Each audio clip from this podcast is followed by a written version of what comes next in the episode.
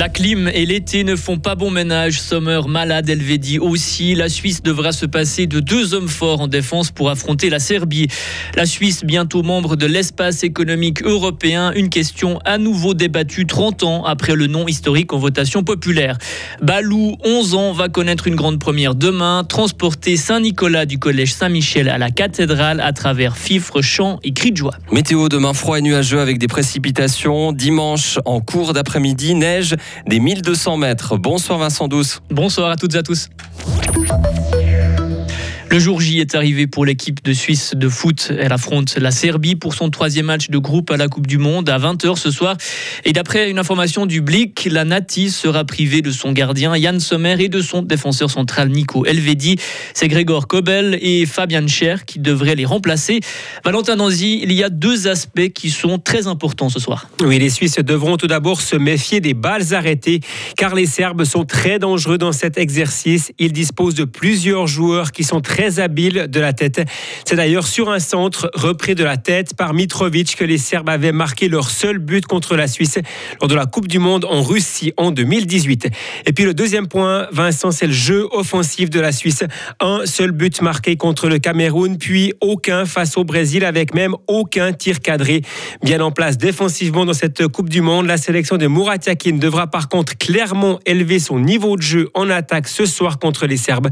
Comme il y a quatre ans, c'est peut-être bien un certain Xerdan Shakiri qui détient les clés de cette partie. Merci Valentin et bon match. On rappelle que Suisse-Serbie, c'est à 20h ce soir en même temps que Brésil-Cameroun. Et à cet instant, deux matchs se jouent au Qatar. L'Uruguay mène 2 à 0 face au Ghana et le Portugal fait match nul un partout face à la Corée du Sud. Le canton de Fribourg ne doit pas mieux contrôler les prestations facturées aux caisses maladie. Le gouvernement propose aujourd'hui de refuser une demande de deux députés. Ces derniers aimeraient que des contrôles supplémentaires soient effectués au niveau cantonal pour notamment éviter le cas de double facturation aux assurances. Le Conseil d'État estime que cette problématique n'est pas de sa compétence. De plus, il rappelle que des mesures ont été prises au niveau national. Le Grand Conseil se prononcera sur le sujet. 71% des Suisses seraient aujourd'hui favorables à une adhésion à l'espace économique européen. C'est ce que révèle un sondage de l'Institut GFS Bern, un sondage commandé par le mouvement européen suisse. 30 ans après un refus du peuple, aujourd'hui, une majorité des personnes interrogées pensent que la coopération avec l'Europe est la meilleure option dans le domaine de l'énergie, de la formation et de la sécurité. Le mouvement européen suisse espère ainsi convaincre le Parlement et surtout le Conseil fédéral d'agir dans le dossier européen. Chantal Toux, vice-présidente du mouvement. Le Conseil fédéral, en matière européenne, en matière de politique étrangère, il peut agir demain matin. Ils peuvent venir dire, ben euh, voilà, euh, on a essayé euh, cette option, c'est pas tout à fait ça, et donc on vient avec autre chose. C'est un, un, changement à 180 degrés, ça nécessite beaucoup de courage politique. Moi, j'attends du Conseil fédéral qu'il ait ce courage sur d'autres sujets. On sait qu'il a pu faire preuve d'audace et de détermination dans la crise Covid. Il a eu des messages, mais très compliqués, très durs à porter, et il l'a fait. Pourquoi pas dans le dossier européen? Et si rien ne bouge rapidement au niveau des relations avec l'Europe, le mouvement européen suisse envisage de lancer une initiative populaire. Il veut permettre à la population de voter à nouveau sur l'adhésion à l'espace économique européen. Au moins 90% de la population mondiale a un certain niveau de protection contre le Covid. C'est l'annonce faite aujourd'hui par l'Organisation mondiale de la santé.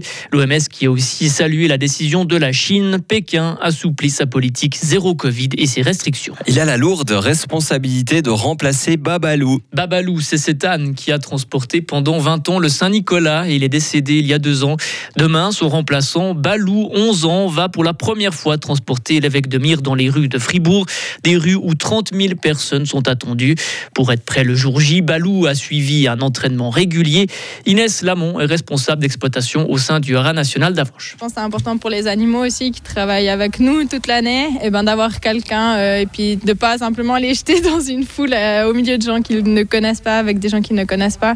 Je crois que c'est vraiment ça le secret de quelque chose qui doit bien se passer, c'est une préparation avec des gens qui connaissent, auxquels ils sont habitués et puis qu'ils puissent euh, avoir un point de repère dans une situation qui est peut-être inconnue parce que trouver 30 000 personnes pour simplement entraîner la Saint-Nicolas, c'est vrai que c'est pas possible.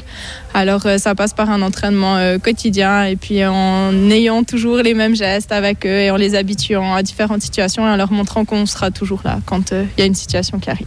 La Saint-Nicolas est de retour demain après deux ans d'annulation à cause du coronavirus. Le cortège part du collège Saint-Michel en fin d'après-midi. Retrouvez toute l'info sur frappe et frappe.ch.